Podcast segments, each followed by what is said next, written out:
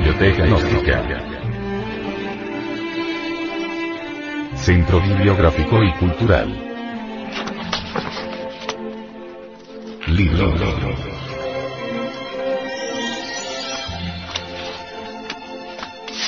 El misterio del áureo florecer. Autor. Samael Aumeor. Este libro fue pasado a formato sonoro digital, para facilitar su difusión. Y con el propósito de que así como usted lo recibió, lo pueda hacer llegar a alguien más.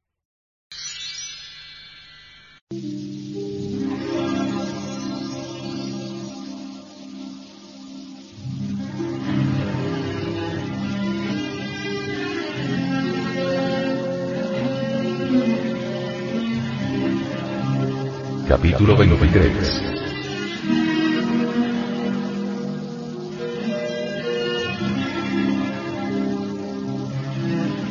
Eliminación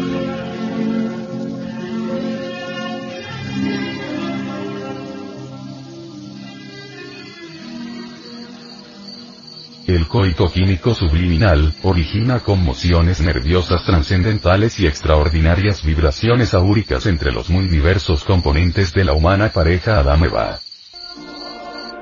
Las divinales radiaciones de tipo sexual han sido calificadas por los mejores tratadistas del esoterismo, como luz ódica.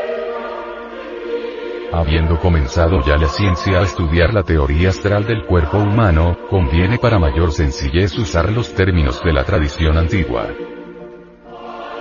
Aquí el hombre es fuera de toda duda, el brillante magnetismo positivo, activo, dirigido por el poder maravilloso de la voluntad consciente. Aquí el O es el fluido magnético pasivo, gobernado muy sabiamente por la inteligente facultad conocida como imaginación creadora. Aquí el aura. Es el agente luminoso diferenciado, el genius lucis del anfiteatro cósmico. Una imagen regia que guarda sublime concordancia con el magnetismo sexual de Eros, es la ya conocida del famoso calceo de Mercurio ceñida de serpientes. La víbora flamígera solar de la derecha representa el Od. La culebra lunar y húmeda de la izquierda alegoriza el Od. En el remate magnífico del misterioso calceo resplandece gloriosamente el globo de aura. O la igualdad a la luz. Mediante el coito metafísico, el aso y la magnesia de los antiguos alquimistas, la luz astral polarizada, sufre alteraciones notables. Tales alteraciones íntimas influyen secretamente sobre las relaciones electroquímicas en las últimas unidades vitales de nuestro organismo para transformar su estructura. Waldemar dice, cuando los químicos nos dicen que la totalidad de los biocatalizadores de un organismo aparece como un sistema ordenado de inferiores factores teleocausales, que se hallan bajo la legalidad de la vida, o sea al servicio de los superiores objetivos del organismo, no resulta difícil completar que la formación de emociones internas, reflejos o impulsos, depende de los factores radiocausales del aura. Demos de manera comparativa, dice Waldemar, una ojeada a las relaciones de electrones e iones de la substancia viviente, y nos aproximaremos de manera considerable a la comprensión de lo antedicho. Es algo palmario y manifiesto el que en el instante maravilloso del jardín de las delicias, en el momento exquisito en que el miembro viril entra profundamente en la vagina de la mujer, se presenta una especie muy singular de inducción eléctrica. Es indubitable que entonces los factores teleocausales del aura bajo el impulso eléctrico ofrecen posibilidades sorprendentes. Cambios psicológicos de fondo pueden surgir en las honduras de la conciencia si sabemos aprovechar inteligentemente la cósmica oportunidad que se nos brinda. Se pierde tal oportunidad de maravillas cuando solo nos proponemos gratificar nuestros sentidos. Desdichado el Sansón de la cábala que se deje dormir por Dalila. El Hércules de la ciencia que cambie su cetro de poder por el uso de Onfalia. Sentirá bien pronto las venganzas de Deyanira. y no le quedará más remedio que la hoguera del monte Eta para escapar de los devoradores tormentos de la túnica de Neso. Concupiscencia es abominación. Caer como una bestia en el lecho de Crepusco equivale a perder la mejor de las oportunidades. En vez de la incontinencia fatal de la libido sexual mejor es orar. Escrito está con palabras de fuego en el libro de todos los enigmas que el coito es una forma de la oración. El patriarca gnóstico San Agustín dijo enfáticamente, ¿Por qué no hemos de creer que los humanos pudieran antes de la caída en pecado dominar los órganos sexuales lo mismo que los restantes miembros del cuerpo, a los cuales sirve el alma a través del deseo sin molestia ni excitación? San Agustín propone la tesis incontrovertible de que solo tras el pecado o tabú se formó el líbido, agitación despótica arbitraria carnal o instinto, potencia sexual incontrolada. Tras el pecado, la naturaleza, que antes no se avergonzaba, sintió el líbido, se percató y avergonzó de él, porque había perdido la fuerza soberana que originariamente ofrecía a todas las partes del cuerpo. El secreto de la felicidad del Dios íntimo de cada criatura consiste en la relación de él consigo mismo. El propio estado divino es fuera de toda duda el de la dicha suprema, un deseo y goce sexual que permanecen invariables en leones, y que proceden de la relación de la divinidad consigo misma. En último extremo, los siete cosmos que resplandecen gloriosamente en el espacio infinito, se enlazan sexualmente. ¿Por qué habría de ser una excepción el microcosmos hombre? Él y ella siempre se adoran. Tú lo sabes.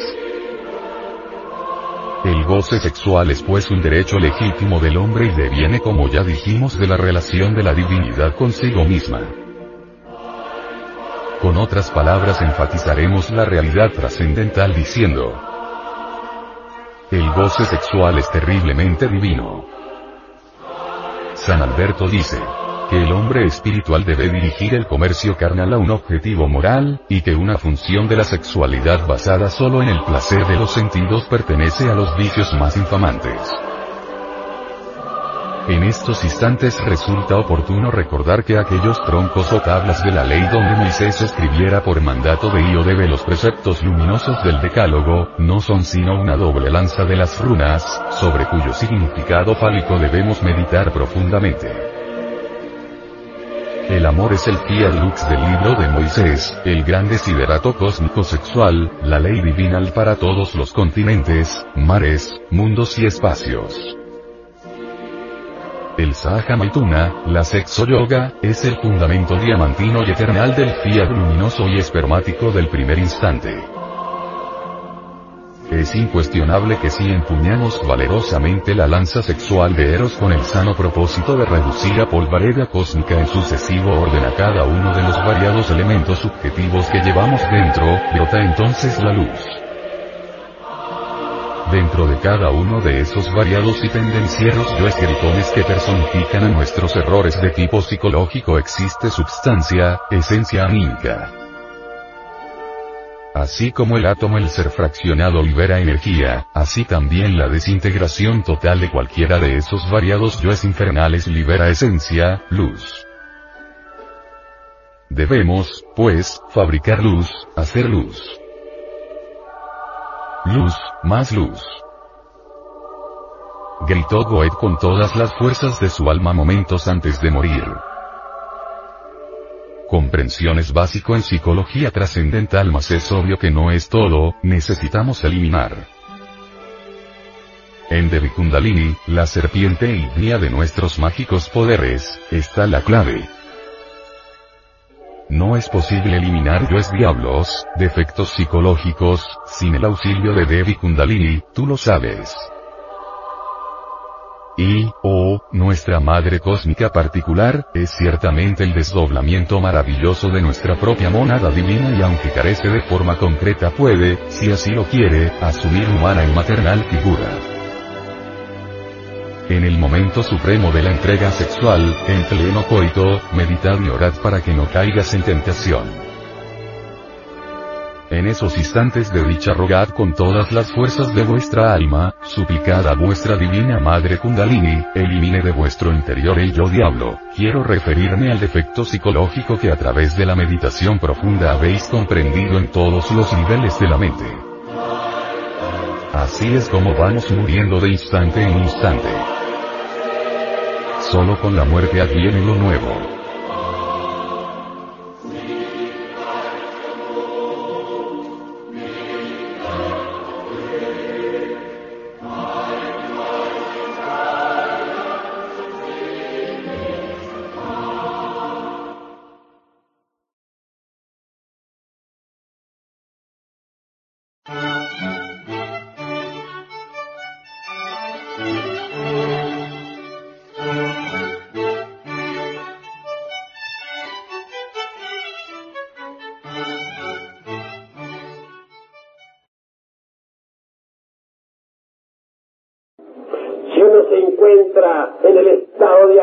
Percepción, alerta novedad.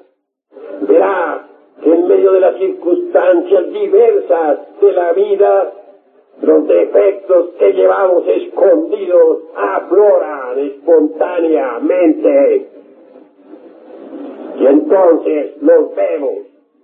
Defecto descubierto debe ser enjuiciado analíticamente y una vez enjuiciado, debemos entonces desintegrarlo, reducirlo a polvareda cósmica. Incuestionablemente, la mente no puede alterar fundamentalmente ningún defecto. La mente puede rotularlo con distintos nombres, pasarlo de un departamento a otro, mas jamás alterarlo radicalmente. Necesitamos de un poder que sea superior a la mente. Afortunadamente, este poder existe en el fondo de cada uno de nosotros. Quiero referirme en forma enfática al poder de Kundalini. Palabra extraña para muchos que jamás han leído nada sobre esoterismo o yoga o algo por el estilo. En todo caso, Kundalini entre los indostanes es el fuego sagrado. Dentro de cada uno de nosotros hay un fuego sagrado que puede entrar en actividad.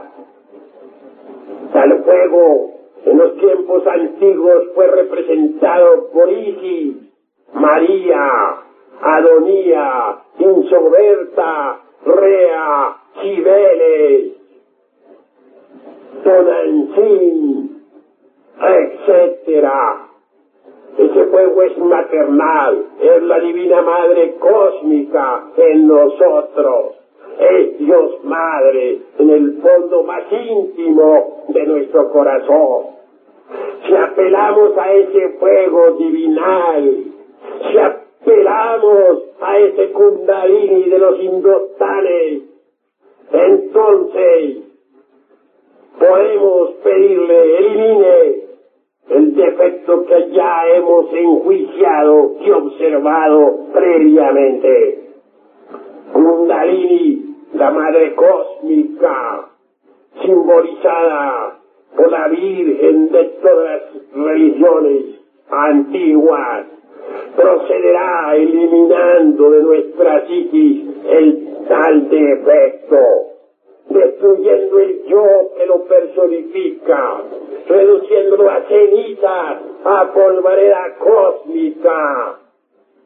Cuando eso sea, el porcentaje de conciencia y embotellado, enfrescado, se liberará, se emancipará, y si continuamos con este procedimiento psicológico trascendental, revolucionario, podremos en verdad desintegrar a todas esas múltiples personas que llevamos en nuestro interior.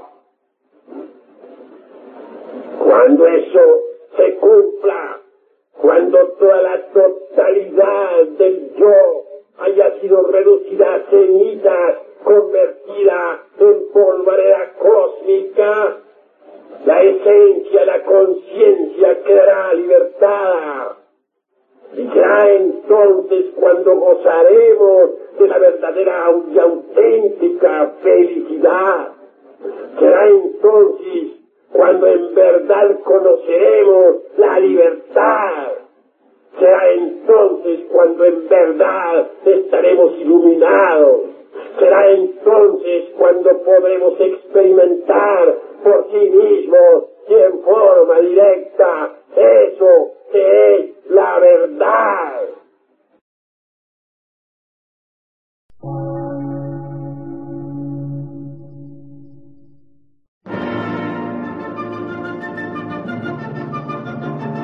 Emisora, gnóstica, transmundial. Por una nueva civilización y una nueva cultura, sobre la faz de la Tierra.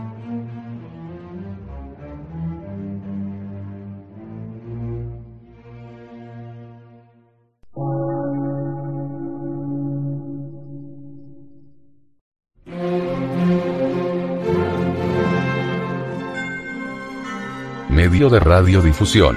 Científico, artístico, místico y filosófico. De la Asociación Colombiana de Centros de Estudios Gnósticos, Antropológicos, Psicológicos y Culturales. A. C.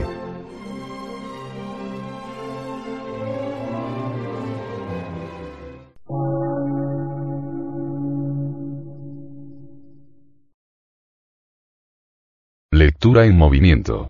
Difusión sin fronteras.